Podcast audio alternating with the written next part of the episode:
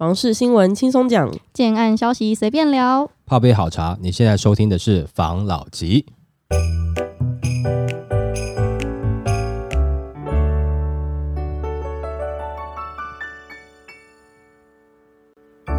关心你的房事幸福，我是房老吉。我是大院子。我是茶汤会，我是梧桐号。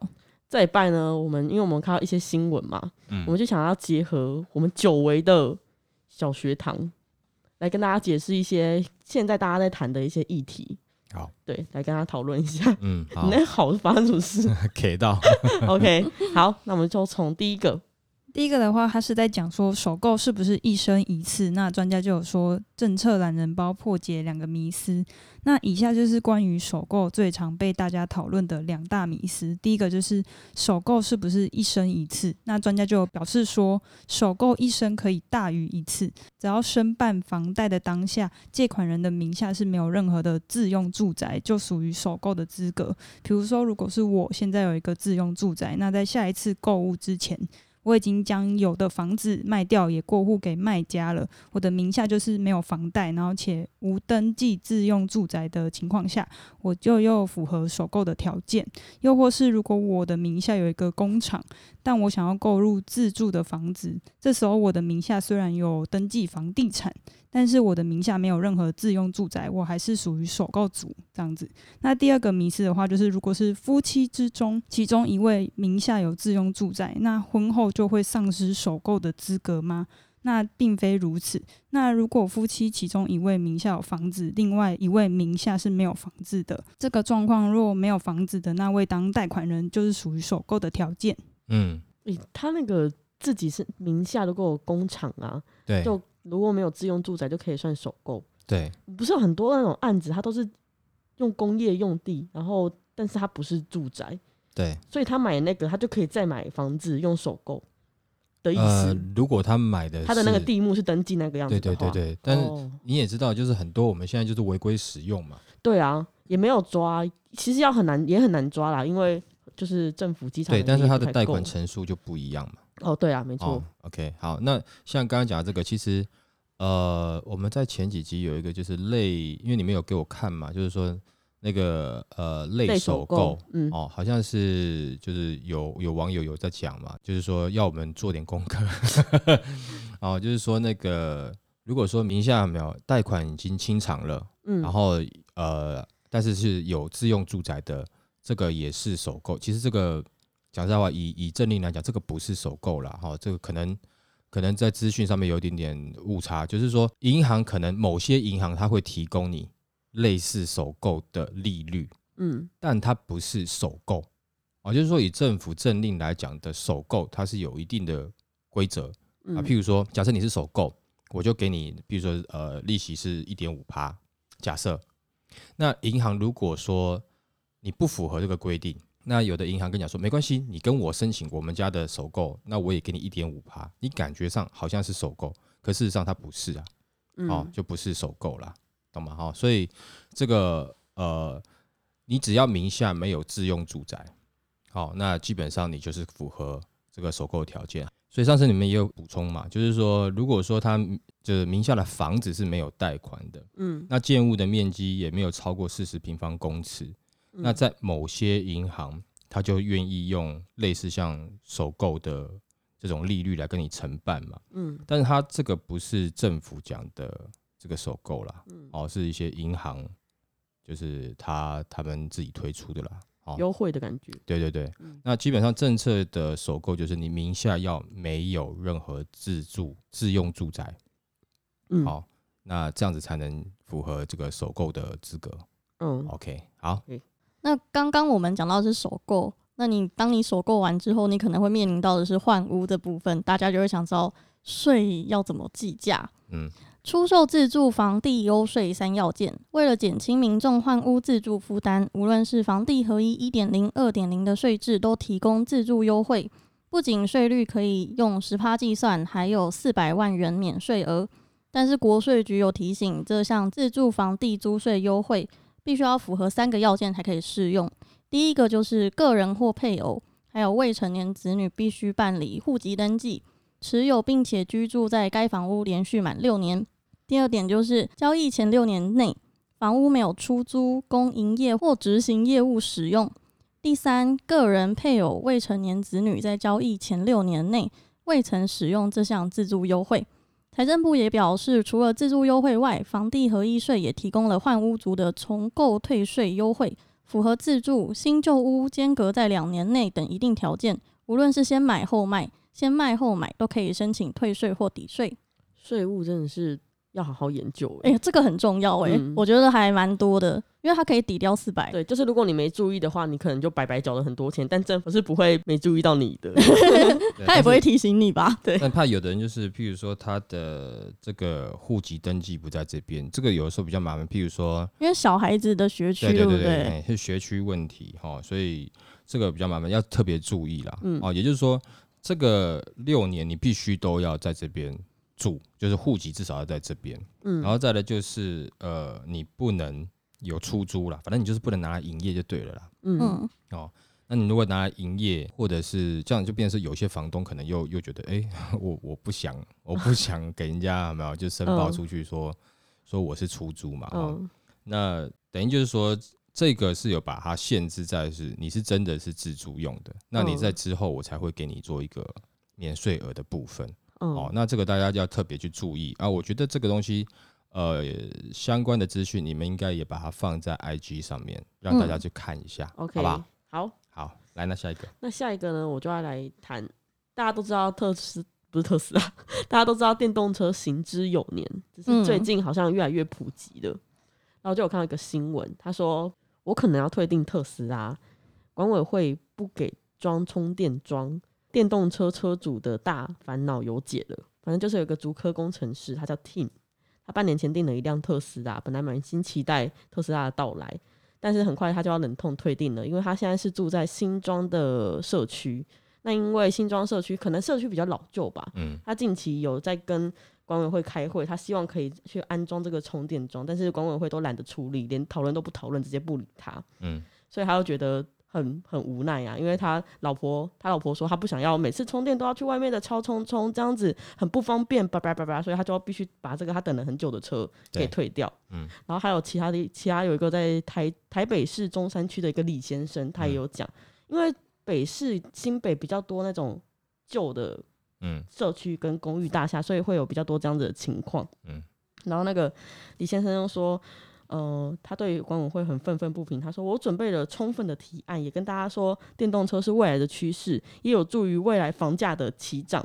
没想到管委会还是要。”就是说什么怕跳电啊，怕电源电电电动车在电停停车场里面爆炸啊，或是怎么样的，就是有很多反对的原因，不让他去装这个充电桩。好，那针对电动车充电桩，我们来做一个迷思的破解。嗯第一个就有人说电动车会爆炸，可是其实他们在顾虑的是电压的问题，因为呃，他们可能是把超充跟一般家用的慢充做了一个误会啦。因为超充是一般在外面，大家可以看到外面有一些特斯拉的超充，它是半小时可以充到三百公里的，就是你里程可以用到三百公里。哦，但是，一般家里的慢充是半小时只能用到二十公里，嗯而且一般家里慢充其实它用的是两百二十伏特的电源，也就是它它就像是家里的一个电器，就跟冰箱是没有两样，冷气呀、冰箱等等是没有两样的。对，跟冷气、冰箱是差不多。对啊哎就是大家就是不要对这个东西就不用太太在意，因为不会有这样子的事情发生。然后第二个是电磁波，它怕会有电磁波，电磁波对于人体的伤害，但这个东西其实也是符合政府的要求的标准的。它电磁波其实也等于冷气跟烤箱，就差不多的东西，嗯就家用电器的感觉。啊，这第三个是地下室可能会淹水，因为如果是比较老旧的社区，可能怕怕排水啊什么东西的做没有很好。但是是可以加装漏电保护装置的这个方式，然后旧大楼的电力会不足，但是因为刚刚有提到嘛，它都是两百二十伏特电，所以只要在大楼新建的那个时候，它电的容量是够的，就不会有不足的问题。然后，而且我有看到一个案子，它那个充电车啊，它嗯车位多卖二十万、欸，对，它这上面不就接了一个管子吗？就多卖二十万。没有错。现在因为呃，这个政府也鼓励嘛，嗯，现在是不是有什么电动车友善社区？对啊，啊，因为这种的话，其实因为政府，你先看一下政府的这个走向嘛。现在不是在在推那个 ESG 吗？嗯就是减碳的嘛，因为全球会有碳税嘛。嗯其实你这个你用电动车，其实也就是在做减碳的一部分嘛。嗯，哦，然后那那政府就各个政策的鼓励之下，那它就不是变成是一个当红榨子机的嘛？其实嗯事实上，如果说你的车位有含充电桩，其实车位真的是会比较好的好卖啦。嗯，哦，价值上也比较高嘛。你感哎、诶这个是新的，也就是说，你给呃下一个要买的人，他有一个选择是，我可以开一般的汽油车，我也可以用充电车、哎，所以你这个车位是不是比旁边的价值来的高呢？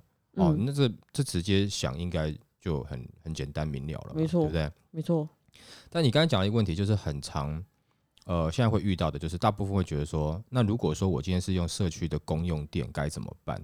那这个是不是有现在，譬如说好，你说呃友善的，电动车友善社区。对对对，来你来分享一下。好，他说，如果是用公共电来做充电呢，它会有容量的限制。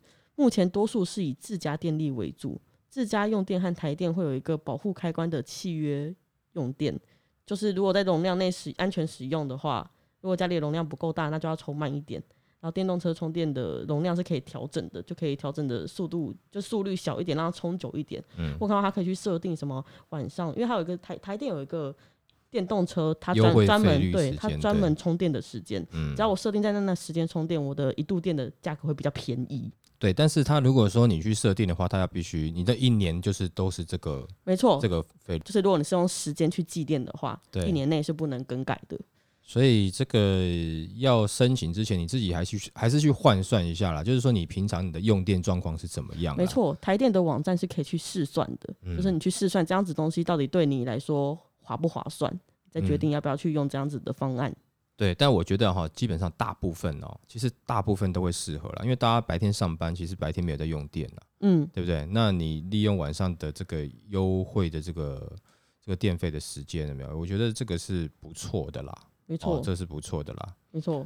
那因为我们会提到这个，也是因为我们之前在那个，就是之前某一集有讨论过关于老旧大楼去用电动车装这个问题。嗯，然后那一集有一个在 Apple Podcast 上面有一个朋友、对，粉丝、嗯。网友，嗯。回复我们说，哦，我们可能没有去真的了解电动车啊，不管它是容量啊、它机电的方式啊等等的这些要契约嘛？对对对，没错没错，他要去回复这个，那我们这边也是回复他这个问题，因为当下我们看到也是没有特别想回复了，嗯。哦，应该那个新闻，我那时候应该是只想要搞笑，我们应该是嘴一下而已，对啊 好，OK，好，，OK，好，那你今天的小学堂就到这边喽。没错，我们今天小学堂就分享到这边，接下来进入我们的新闻时间，三百亿租金补贴七月上路，花敬群盼公司协力照顾租屋族。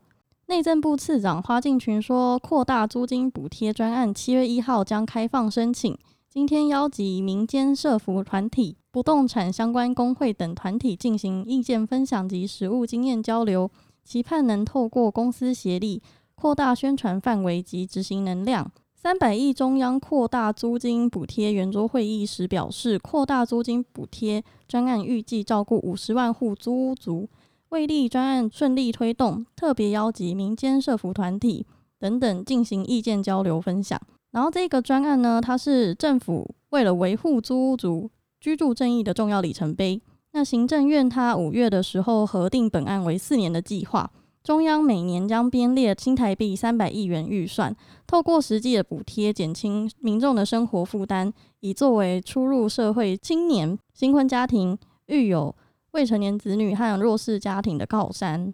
这个感觉好像就是你讲的那个，哎、这样我是不是应该要租屋？我觉得我好像不要买房子。其实这样，其实这样听一听很不公平呢、就是租屋主可以被照顾，买房子的人就因为我们有钱买房子就不能被照顾不是，我们不是有钱买房子，我们没钱没钱买房子然后我们还不能被照顾。不是啊，你们是首购啊，其实你们有被照顾啊。那如果我买第二户呢？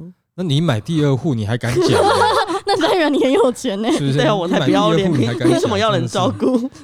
来啦，就是先讲那个，呃，他应该也就是说，呃，在相关的民间团体做一个宣导嘛。嗯对对对对，哦，那圆桌会议就是对我来讲啦，我的理解就是下面大家是餐桌啦，哦，嗯，然后可能大家就拿着酒杯，然后边吃饭啦，哦然后、哦，就很像某哎社团的那一种会议，对不对？对吧？因为你有去帮忙过嘛，对对不对哈？所以就是这种圆桌会议嘛，哦，就根本不是会议呀、啊，其实就讲说，其实有的时候一些政治人物会在一些的社团，他也要去做一些宣导嘛，也就是说，哦他去诶、受邀请去啊，然后把一些政府的概念跟大家讲完，我觉得这是好事情啦。哦，这这没有不好，啊，只是说这个疫情当中这种圆桌会议啊，就是哦，就大家可能做的就比较哎嗨一点，嗨嘞，对不对？就想要全部都想要领保险，是不是？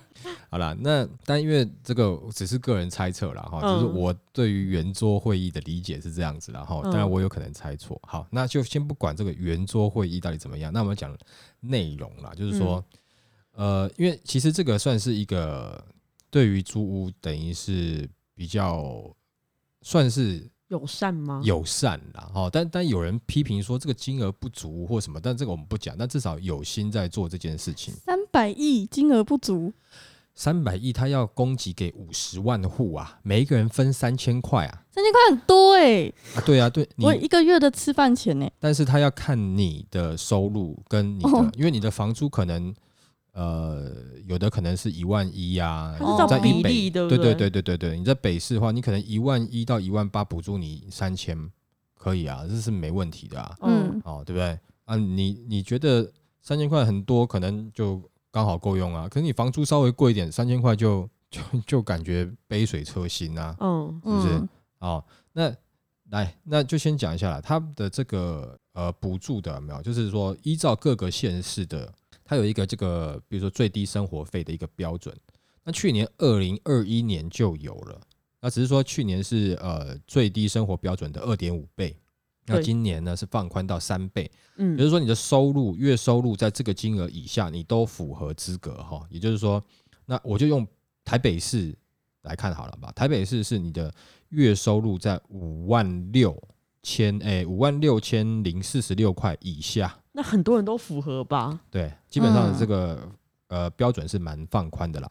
对啊好，那如果说你又有弱势的身份的话，你会从原本的三千块补助你的三千块，然后调升一点二倍，你就变成三千六。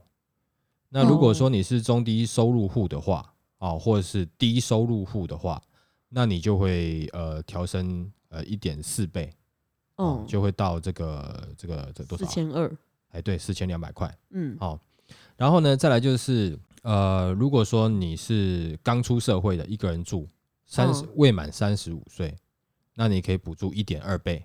好，就是我懒得算的啦，好，那 你就用三千块为基底，你们自己去算一下，好不好？嗯哈、那如果说你是新婚夫妻，结婚两年内，那补助是一点三倍。哦，哦，然后呢，假设是你新婚夫妇有没有？然后呃，如果你有生小孩的话，一胎是补助一点二倍，嗯，哦，两胎就是一点一点四倍，哦啊，以此类推啦。往上叠加零点二，零点二哎、加你你你生越多，补助越十二。胎的话，可能就蛮多的。对，但你十二胎 你要怎么养啊？哦，那就足养球队养起来就很辛苦啦。嗯，哦，好不好？哦，然后呢，再来就是，如果说好像身障啊、原住民啊，六十五岁以上，好像也有一点二倍。哦，好、就是一些特别身份的。对对对对对。然后呢，再来就是因为大家都可能不一定知道说你的现在，譬如说，好，不管是这样的补助金额是对大家的帮助是怎么样的，但不管怎么样，或多或少，对啦不无小补，真，的，对不对？对，可能这个月电费、冷气就就可以开多两个小时。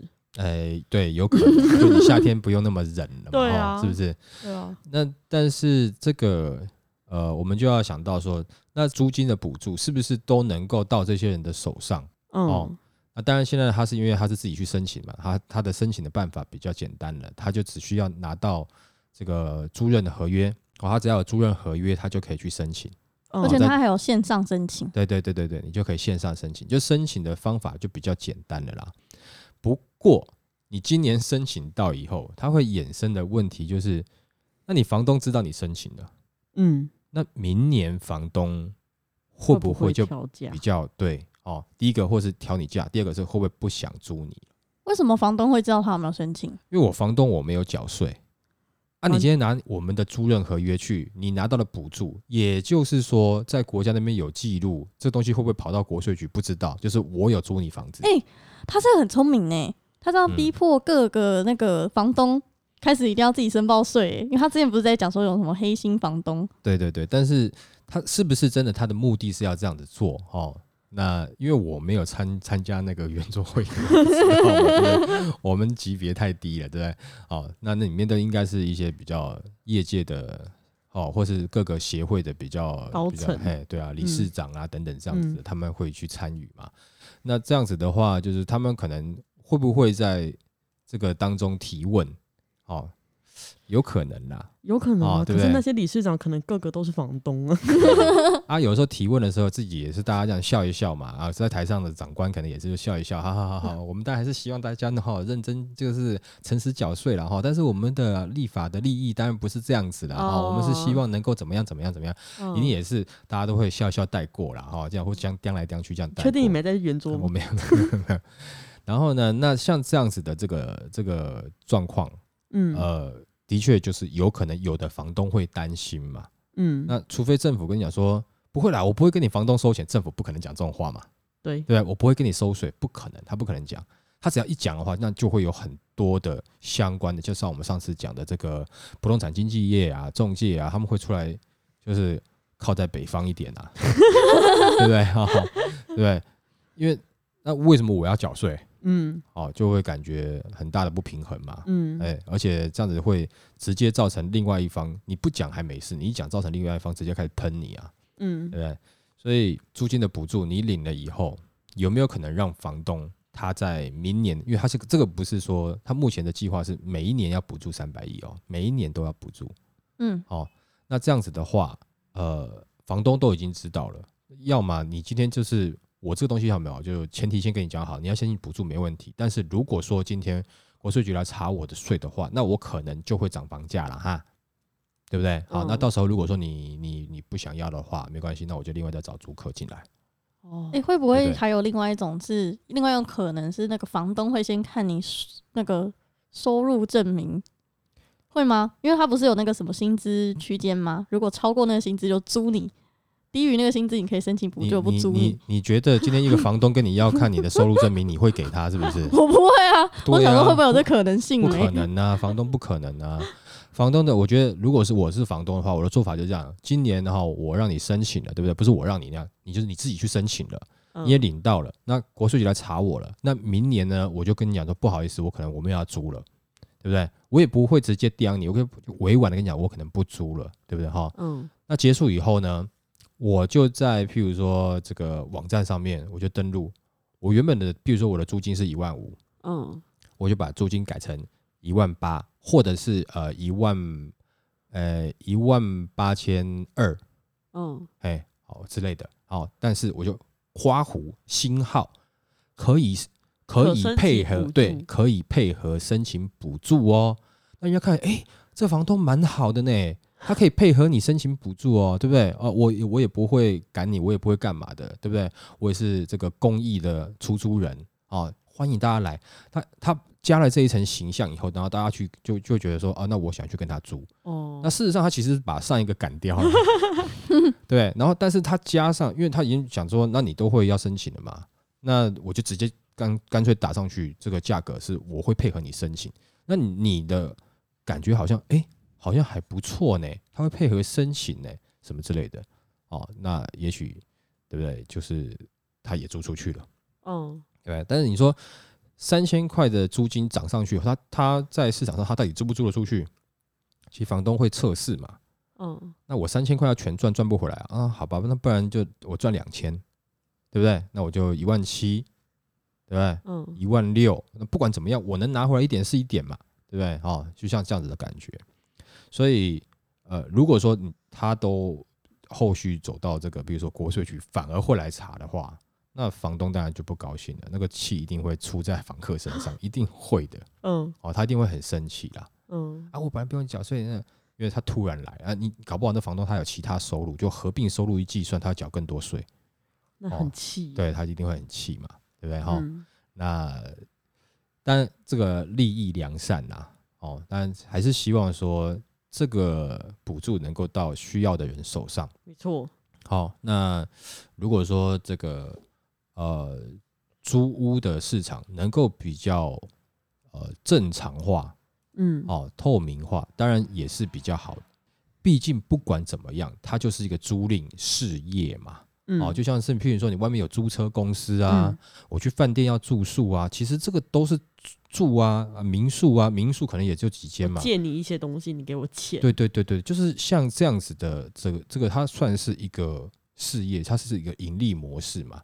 那既然有做生意有盈利，其实还是要缴税是，要不然其实大家都不要缴税了。对啊，这样比较正当了对啊，因。为其实没有人讲真的，我先讲，没有人爱缴税，我也不爱缴税，我也不爱缴税，但是不能有的人有缴，但有的人不不。公平。对，就是同样都有赚钱的状况下，哦，那你赚多你多缴，赚少少缴，这是一个游戏的规则嘛，基础嘛，对不对？啊，你没赚你不用缴嘛，哎、说到这个，讲个题外话，嗯。你们觉得呢？就是一一对男女结婚，嗯，然后他们要可能要一起付那个房贷，对，这个呢，他们付房贷这个比例呢，应该要嗯按照各自薪水的比例，还是平均？呃，这个东西没有所谓应不应该啊，就是两个夫妻，当如果说已经到夫妻结婚了以后，就看谁比较强势啊，哦，对不对？哦哦，，那你你你有可能说，就是你这个两个夫妻比例去付这个房贷的目的是什么？是目的为了结那个离婚吗？对不对？嗯，那你如果你是要为了离婚的话，你其实自己付就好了。对啊，那或者是说你能够举证，因为对方可能也是会也是会举证嘛，你你很难啦，因为好啦，假设假设你们今天两个结婚，哦，那结婚后才买的房子，那万一真的闹离婚要争这个房子的话，嗯，你的薪你的薪水全部在付房贷，但是他的薪水全部在付生活支出，那你就觉得房子是你的，因为他只付生活支出吗？你可能在官司也不一定是全赢啦。哦，对不对？因为他会看，那你我不付生活的支出的话，你不就等一下就死了吗？你哪有钱付房贷？我不东西不给你东西吃，你不等一下就挂了吗？嗯，对，所以这个这个就不是这样看啦。好啦，哦这其实也是题外话。啊，反正就是像上次讲的嘛，就是因为你刚才讲这样，譬如说夫妻嘛，哦，嗯就是上就上次刚好也有一个，就是呃有一个老板朋友也有听到我们在讲有一集，不是说男呃，我有举个例嘛，男女朋友嗯吵架嘛，对不对？一吵架，那女的说你给我滚，把你东西带上滚，然后男的就把那个女的抱起来就要走出去嘛，对不对？嗯哦，然后我不是讲说这个不一定啊，你不能每一次都是用这一招。对不对？有的时候用这招是有用，有的时候用这招是没有用的。嗯，对不对哈？他很气，他不想你碰他的时候，对不对？嗯？然后我那个那个也是一个老板的朋友，然后长辈他讲说，这是你年轻人不懂，哎，因为对他来讲我是年轻人哦，嗯，因为他大概六六十六十几岁了哈，他就说，我哈不管怎么样，他不管怎么样吵架，我都一定会把我老婆，他叫我滚的话，我都一定会抱我老婆出走出去哦啊！我说啊，为什么？他说我啊。啊，我公司大小账号，存折啦，全部都在他身上。我不抱他出去，我什么都没有了。所以他的是真的东西在他身上。对对对对。把东西带走，他就是真的东西 哎。呀，他说啊啊，年轻的哦好好哈，把持住了，来啦，干一杯，不要像我一样哈，就是这样哈。劝世啊，老板劝世。但是他这个是一个长辈的玩笑话，嗯就是就是他年纪也比较大了，他拿到什么这个，当然就是开玩笑在讲了、哦。呃，就刚才讲最后这个，因为怎么会扯到这个哦？因为圆桌会议的问题嘛，对，对不对？那反正总之啦，就是说这个当然是希望说能够呃补助到对的地方，当然也希望市场能够正向。那嗯但是其实，在另外一方面来讲，就是房东其实也要注意到，就是说可能这个租金房租要透明化的这件事情的这个法案的，或是说这个潮流的推动，可能是难以避免的。嗯哦，可能是有可能是在未来势势在必行的一个嗯状态。嗯。哦，尤其现在的高房价，让很多的年轻人现在是不一定有办法买，而且充满了怨气。那他在租房的时候，如果他受的委屈，年轻的选票也会到年轻的这个可能议员啊、或是委员、立法委员的身上，那他嗯们可能就会更注重年轻人的租的一个问题，嗯，哦，对不对？因为现在我们已经看到很多，不管是呃立法委员或是市议员，有越来越年轻的趋向嘛，对不对？嗯那这些年轻的这些呃议员或是呃委员，他就会带着这些年轻人的意见进入朝堂，嗯，那这个就应该会去影响整个这个政府在针对租屋市场的一个一个方向啦，跟一个嗯想法啦。嗯所以呃，就是大家有这样心理准备啦。如果是房东的话，哦，要有心理准备啦，他应嗯该是越来越会走向这个透明化了，好吧？好，来下一则。下一则的话，他在讲预售制度该废除吗？专家说傻瓜式、通杀式打炒房行不通。那预售炒作就蛮严重，那修法最近又受阻拦，就有学者建议政府干脆就是废除预售制度。不过就有专家认为这个是因噎废食、便宜行事的做法。那专家就说，废除预售制度就跟禁止转售现在的概念是一样，就是有问题就把它禁掉，这样是不行的。他说，现行预售制度就是蛮多年了。如果管理监督执行妥善，对市场的供需调节、建商资金杠杆效应、首购消费者分期付款机制、政府管理层面会产生四赢的局面。但是因为管理监督执行力不够，对市场炒作啊、建商摆烂啊、购物者损失啊、政府扛责，就已经造成四输的局面。频繁打房却效果不太好，主要便是打房采取傻瓜式、通杀式的防堵政策。产生政策疲乏、效率递减的后果。到现在其实是应该要强化稽核面、执行面，废除预售制度，应该要三思而行。这个我们之前就有讲啊，土地现在这么贵，嗯，就是政府也有责任啊。没错，然后再来禁掉这些东西。那如果现在把预售屋禁掉的话，买房子变得更困难，因为你现在要拿出的是一笔更庞大的金额。那到底要怎么样实施政府一直在讲的居住正义？不错，你讲的蛮好的啊。因为这个听了就我觉得很生气啊！嗯我觉得他现在感觉很像东西都是在责怪别人，可是都没有去想想到底他们自己做了些什么。你就是一直去下那些禁令，然后也不想想你自己是炒作的源头。我这样讲会不会被悲歌啊？不会啊，你就是一个首购族新生嘛。我是以一个我要买房子的人的想法，他现在规范越来越多，买房子变得越来越难了。嗯，对啊。那可是问题是，呃，房价一直上去嘛，对不对？嗯那买房的确也很难嘛。那但是有的时候真的要买房的，他会烦恼房价啦。但是大部分有没有，呃，就是没有要买房的才在骂房价啦。哦，那大部分是这样子的，但是也有了，我不能以偏概全了，好不好？好，嗯嗯，那我先说对不起，好不好？好，那像这样子的状况，就是说他已经立了很多的方式，他就觉得因为有什么东西，所以房价才会上去；因为有什么东西，房价才会上去。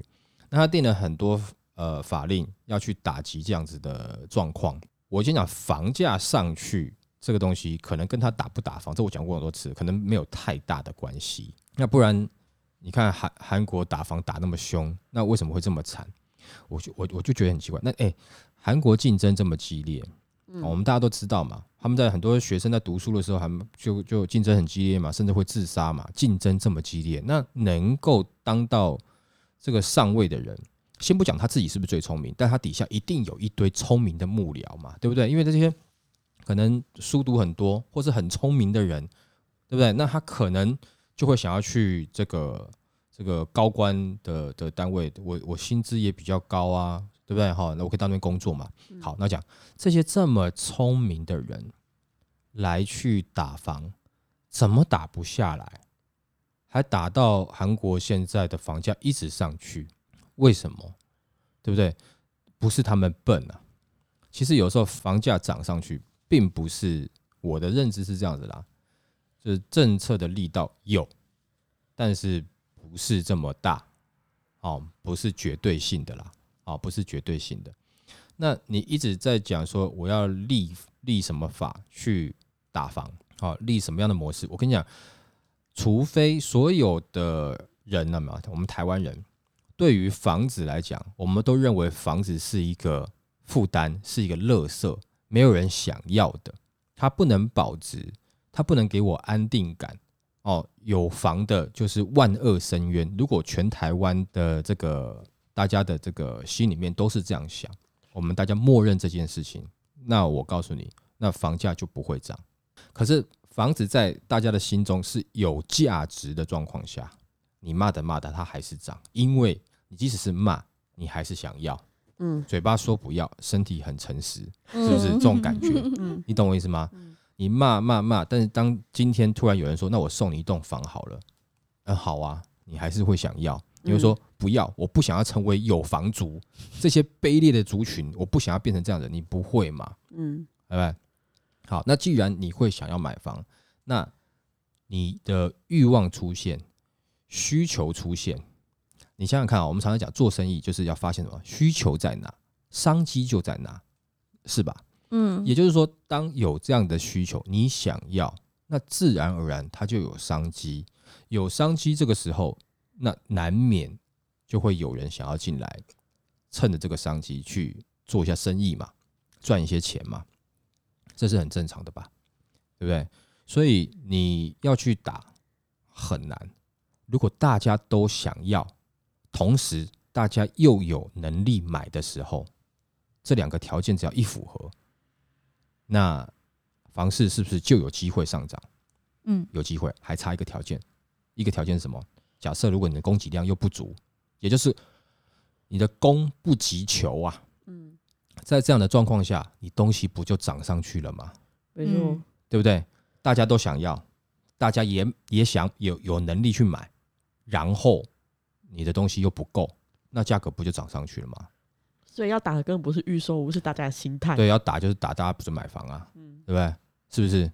哦，我们要就营造一个，其实买房是很痛苦的，我知道政府可以就推出一个生一个送一间房，提高生育率的同时，降低大家就是炒房的这个这个那自己想买房不行买啊，不行，一定要你 一定要生一个。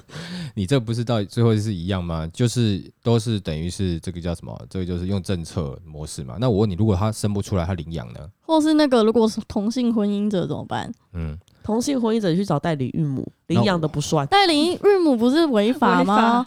我外找啊。哦等一下，你说领领养的不算，那这样子的话，那有很多的小朋友他本来可以被领养的，你是不是就会有人出来讲话？有些人生了领到房子直接弃养，呃，搞不好啊，那弃养怎么办？对不对？那有的人如果说他是多元婚姻，然后他有个多元的孩子，我的孩子是一只狗，那我可以领房吗？我跟你讲，真的是，哎，是每个人都会讲一个，到时候有没有？随着社会变化，有没有，你就会发现，哎，搞不好有的人会认为，哎，我的现在不是就国外那个谁，那个那个拉斐尔，他之前过世，不是把他的财产给他的猫跟一个嗯小男模吗？对不对？嗯，对啊，猫都可以继承财产了，好好，是不是？我也想当他的猫。对啊，可以啊，很好啊，是啊，那你就去啊，是不是？好，所以我觉得这个未来社会的变化会越来越跟现在不一样，嗯，所以你只是用各种方式去去这样子呃防堵，我觉得效果不大啦，不大啦。哦，那我觉得反而是呃。就是你供给量要要足够嘛，就我们刚才讲三个条件嘛，而且很久我们以前就讲了嘛，就是你房子如果很多多到 不知道该怎么办的时候，那房价自然就高不上去了嘛，嗯，对不对？哦，但是以现在来讲，的确你要你要把这个供给量拉上来，的确是难度很高了。哦，这第一个啦。那再来就是大家都想嘛，是不是？那你要怎么样让大家不要那么想？就是诶，其实租屋也不错啊，哦，买房就是房奴啊。可能就是些这些这一类的文宣就会出来了嘛。好，然后再来就是，呃，你要怎么样让大家的这个就是呃想买以后买得起？其实现在在升息，就是让大家你买得起吗？你要开始考虑了，对不对？嗯，哦，就是你的成本上升了嘛。没错，哦，那这样子的话，是不是就有机会让房市就是房价下跌呢？对，那你你第三个原因还没有解决嘛，对不对？哈、对你第三个，因为你现在供给量还是不足嘛，嗯嗯对不对？你还没有解决，所以大家还会想哦，还是会想，因为觉得哦，那个谁谁谁他其实诶收入也不错，他也想买房，看了很久，房子被人家买走，然后后来就买不到了。你一直有买不到这样的状况出来，那难免这个价格还是会推上去嘛，嗯对？那你政策在规定你不准用预售，那不用预售还是会有其他的方式嘛？那你成屋不就不能炒作吗？也是可以炒作啊，对不对？你成屋是不是会让房价更涨？是不是也有可能呢？也有嘛，对不对？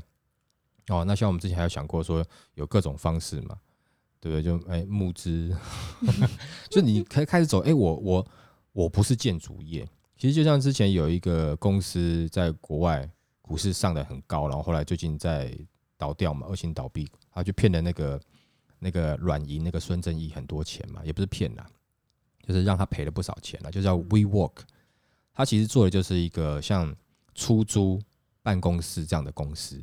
但是他把自己一直包装成一个科技公司，那你有没有想过未来？好，就是因为他科技公司他是包装说哦，我们用一化啦，然后大家可以这边共享办公室啦，然后还可以在网络上面查，譬如说哪边有办公室我可以去啊，等等之类，像这样子，他就是他包装是一个科技公司。那我是不是也可以做一个科技公司一化？然后我们做的就是我们要呃集资，大家要来投资盖房子，这是盖完了以后。那你们可以各自持有或干嘛的，就是你可能会有开始别的公司就盖房子，它不一定是建设公司了。哦，建设公司它变可能是承包商，然后等于是建设公司上面在一个科技公司，那这个科技公司可能就是哎，对大家就去哦，比如说募资，我们要投资一个项目，然后要盖什么什么东西这样子之类的，然后结果他们各自你不知道，你不知道，反正就是有各种各种的方式，或者是说。我们就是呃，就是呃呃呃，住户他要买了，然后这些住户联合成立一间建设公司，发包给我这间建设公司再去盖房子，类似团购。你因为你 你不知道会怎么样，因为现在法令它还没有禁止说这个东西是不行的，那就难免就会有人这样子做。这样讲他就会发现的。你感觉在断人家的一些生路？哎，你好适合当幕僚哦，你很适合去代宵夜当幕僚哎。我跟你讲，因为。呃，像这样的状况，你一直防堵防，它只会衍生出更多新形态不同东西。那新形态不同的东西，对于你政府来讲，最麻烦是什么？你要重新去了解这个新的形态是什么，你就要花更多的民脂民膏，然后你去了解，了解以后，然后你再定一个新的法令，再去禁止这个新的，然后人家又衍生出新的了，哦，对不对？好，那那这样不是很累吗？